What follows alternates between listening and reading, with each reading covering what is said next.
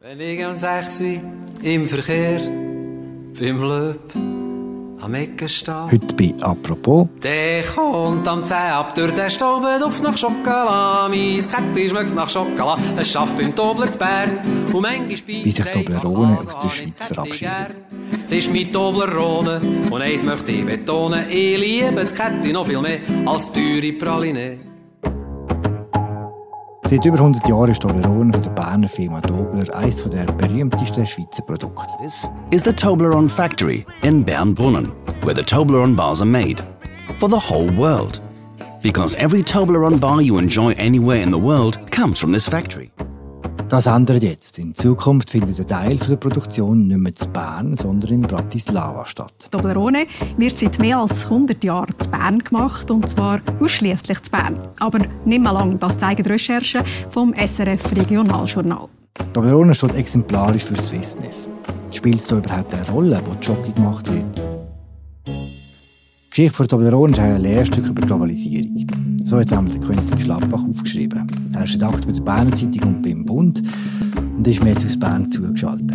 Mein Name ist Philipp Loser und das ist eine neue Folge von «Apropos» im täglichen Podcast vom Tagesanzeiger und der Redaktion der Medien. Hoi Quentin.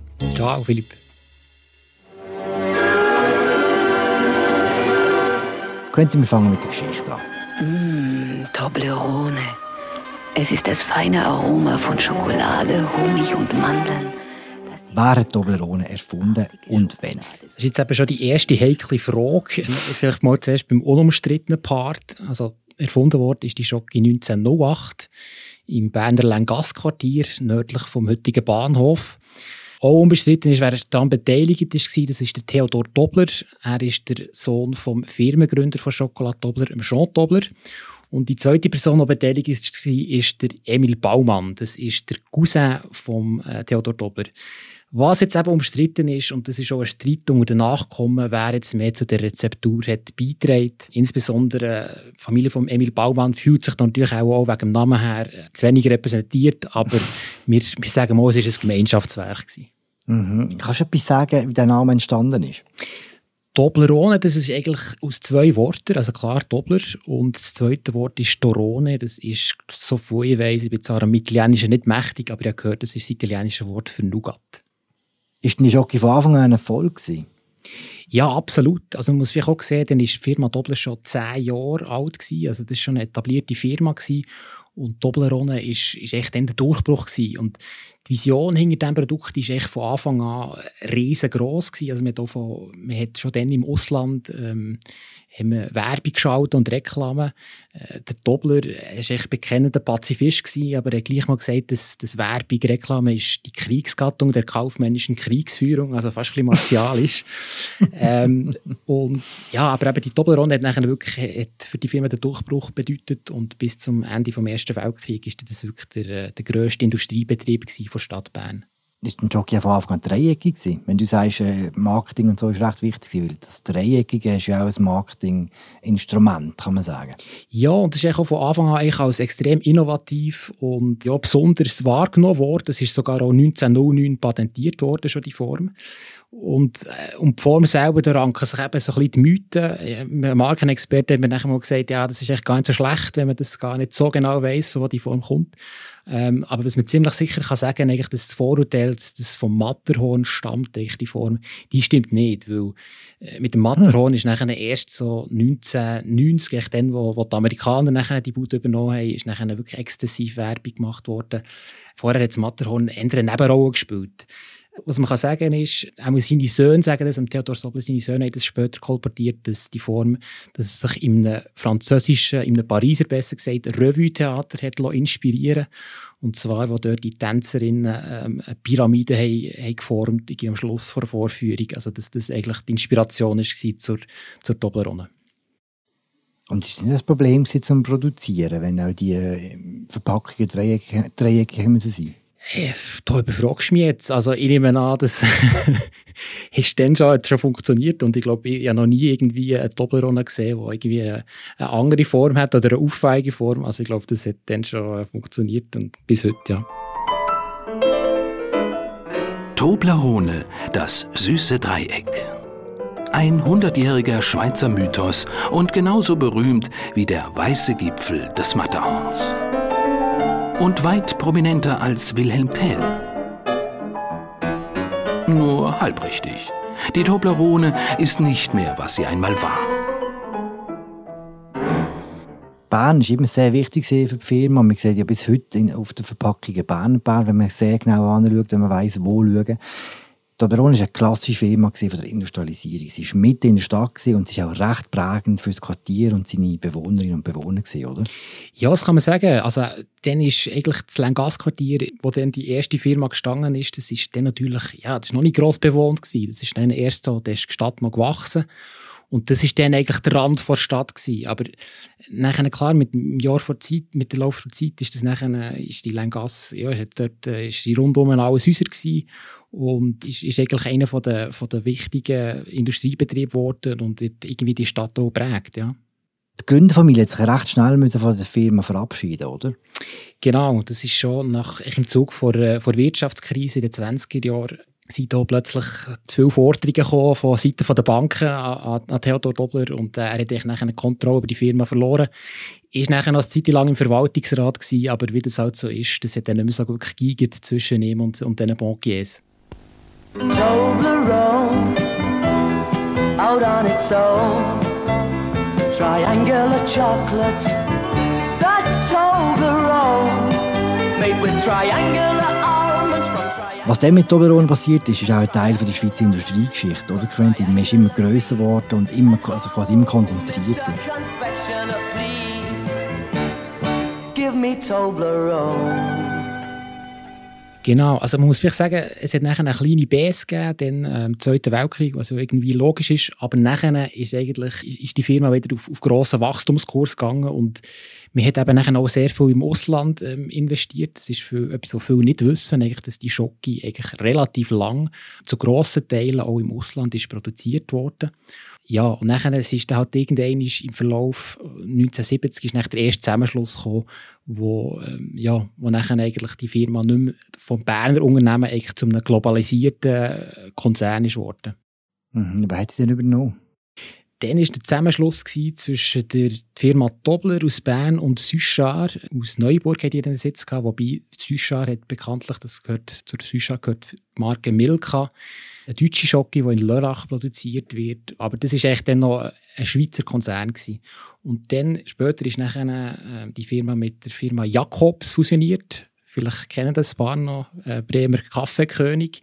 Hm. Der hat dann echt die Firmensitz auch noch in, in Zürich gehabt. Also das war immer noch eine Schweizer Firma, gewesen, obwohl eigentlich ja, grosse, weite Teile der Produktion echt dann schon im Ausland waren. Und nachher eben, da ist die Zusammenschluss gekommen, oder der Jakob seine Aktienanteile verkauft an, an Konzern Philip Morris.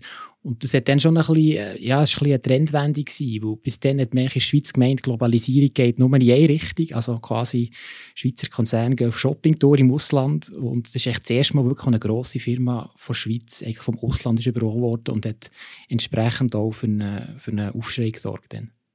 Und erst dann wird das Thema, dass man selber als Schweizer Firma im Ausland produziert, das ist wie nicht so ein Problem, oder? Das war lange kein Thema. Gewesen. Also 1979, das ist glaube ich der Höhepunkt gewesen, dann ist Doppelrunde tatsächlich in 13 Ländern weltweit produziert worden, unter anderem in Buenos Aires, Mexico City, sogar in Australien ist, ist das produziert worden und das ist dann glaube ich irgendwie nicht so eine, nicht ein grosses Thema gewesen, aber das, das Swiss Made, das, das eigentlich ein Produkt, das eigentlich zwar extrem als schweizerisch wahrgenommen wird, aber nicht ausschließlich in der Schweiz produziert wird.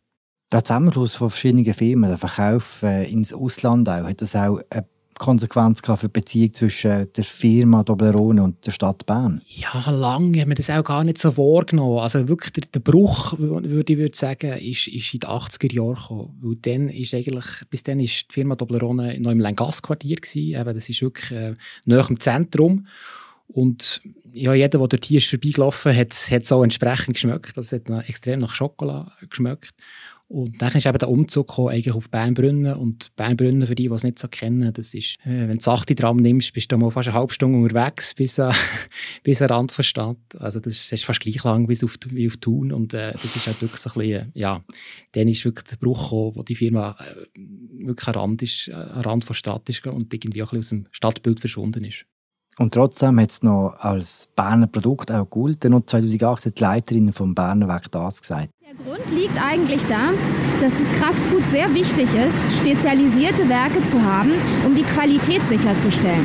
Und wo sonst, wenn nicht hier in Bern, sollte die Toblerone produziert werden? Hier war der Ursprung und hier ist sie auch heute. Heute gilt das nicht mehr. Es ist bekannt worden, dass ein Teil der Produktion neu in Bratislava in der Slowakei stattfindet. Weiß man, warum die Auslagerung stattfindet? So genau weiss man das nicht. Ich muss vielleicht jetzt eben sagen, dass die Firma oder die Marke Toblerone gehört zu Mondelez. Das ist ein internationaler, aus den USA austätiger Konzern mit vielen verschiedenen Marken. Und man kann natürlich nur spekulieren. Also, noch liegst ist natürlich aus, aus finanziellen Gründen, einfach weil sich Produktion in Schweiz weniger lohnt als jetzt zum Beispiel in Bratislava. Aber ähm, ja, ich nehme jetzt mal an, das ist einfach mal ein Test, ob das, ob das Produkt sich immer noch gleich gut verkauft. Darum ist natürlich die Befürchtung groß, dass es halt gleich irgendwie der Anfang vom Ende ist. Also quasi, wenn es sich nach ein paar Jahren zeigt, die Absätze immer noch gleich hoch sind, dass man dann wirklich sieht, äh, jetzt verabschieden wir uns definitiv aus, aus Bern und aus der Schweiz.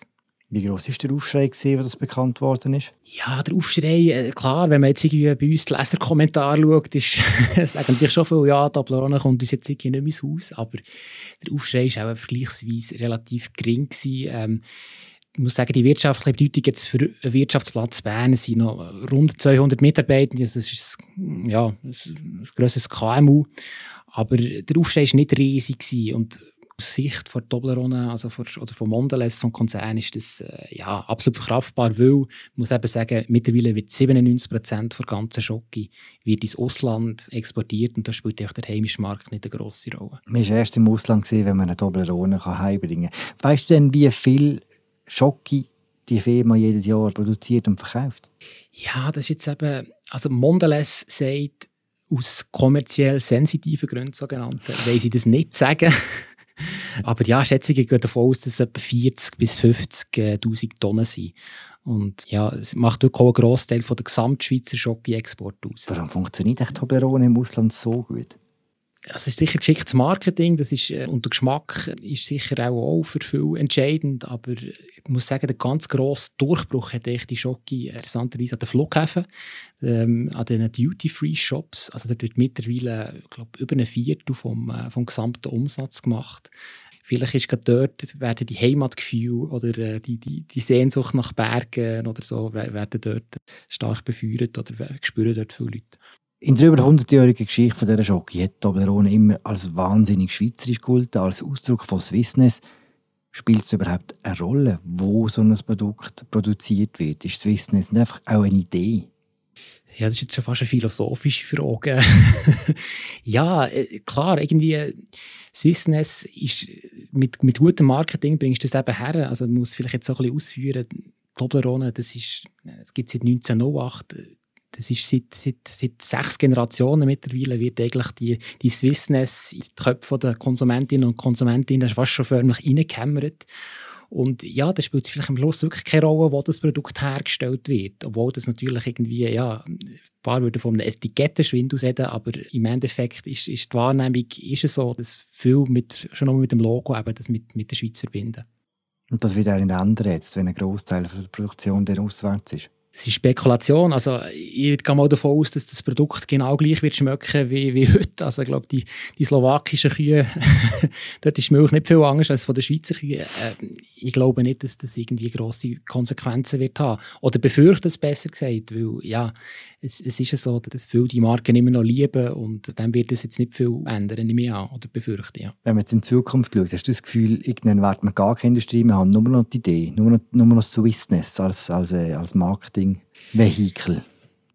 Ja, das ist jetzt vielleicht schon ein bisschen schwarz gemalt, würde ich sagen. Also ich glaube, von, von dieser romantischen Vorstellung, das kennen wir ja auch von, von anderen Firmen, also zum Beispiel, dass jetzt irgendwie die Mädchen Chocolatier Belinto jedem Goldhäschen noch das Glöckchen um den Hals binden, das ist ja, der wird ja zum Beispiel auch in Deutschland hergestellt. ich, ich, glaube, dass es halt einfach alles internationaler wird, aber dass ein Teil der Produktion immer noch in der Schweiz wird sein. Von dem gehe ich jetzt mal davon aus, ja. Danke, Quentin, für das Gespräch. Merci dir, Philipp. Das war sie, unsere aktuelle Folge «Apropos». Das mal zur Industriegeschichte von der Toblerone. Mein Name ist Philipp Loser, ich habe mit Quentin Schlappbach von der Berner Zeitung und vom Bund. Danke fürs Zuhören. Ciao zusammen.